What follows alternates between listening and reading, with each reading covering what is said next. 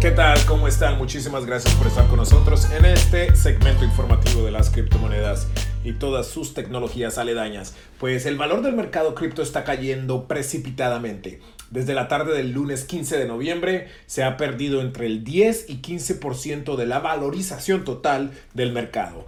Bitcoin y Ethereum han perdido alrededor de un 10%.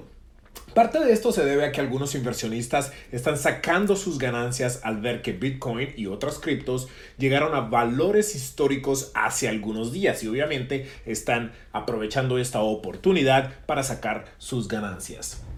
El Departamento de Justicia de Estados Unidos tiene millones de dólares en Bitcoin que han confiscado y están vendiendo 56 millones en cripto para compensar a víctimas de fraude de la plataforma BitConnect. Si lo venden en el mercado abierto, esto obviamente puede causar o puede ser parte de la razón de esta caída de precios que estamos experimentando, que estamos viendo en estos momentos. Yo me pregunto por qué no compensan a estas víctimas en cripto. De pronto, pues serán razones legales, no estoy seguro. Por otro lado, el jefe financiero de Twitter también publicó que para él el invertir efectivo en el mercado cripto no tiene sentido, no tiene mucho sentido, lo cual, obvio, añadió leña al fuego. Y el lunes 15 de noviembre, el presidente Biden firmó la ley de infraestructura, que contiene una cláusula cuyo objetivo es el de cobrar impuestos a traders, eh, brokers, corredores de acciones cripto que inviertan más de 10 mil dólares. La industria cripto está un poco preocupada, ya que no está muy claro quién cae en esta categoría de brokers o traders o corredores de acciones cripto. No está claro si, si, los mineros, por ejemplo, son parte de esta categoría, o si los validadores de las cadenas de bloques de ciertas criptomonedas también serán parte de esta categoría.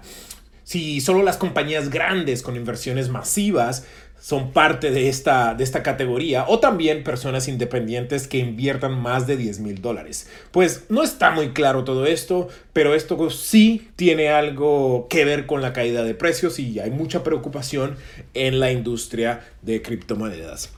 Otro punto importante es que el dólar index, el índice que mide la fuerza del dólar contra otras monedas fiat, resultó resultó ser el más alto de los últimos 16 meses. O sea, que a pesar de la inflación aquí en Estados Unidos, que está alrededor del 6.6.5%, de los más altos en los últimos 30 años, eh, a pesar de todo esto, el dólar sigue siendo la moneda fiat ah, más robusta y más utilizada del mundo. Esto añade confianza a seguir invirtiendo en vehículos financieros denominados en dólares y obviamente le quita un poquito de la atracción a las criptomonedas que están siendo usadas para cubrirse de la inflación y de la pérdida de valor de las monedas fiat.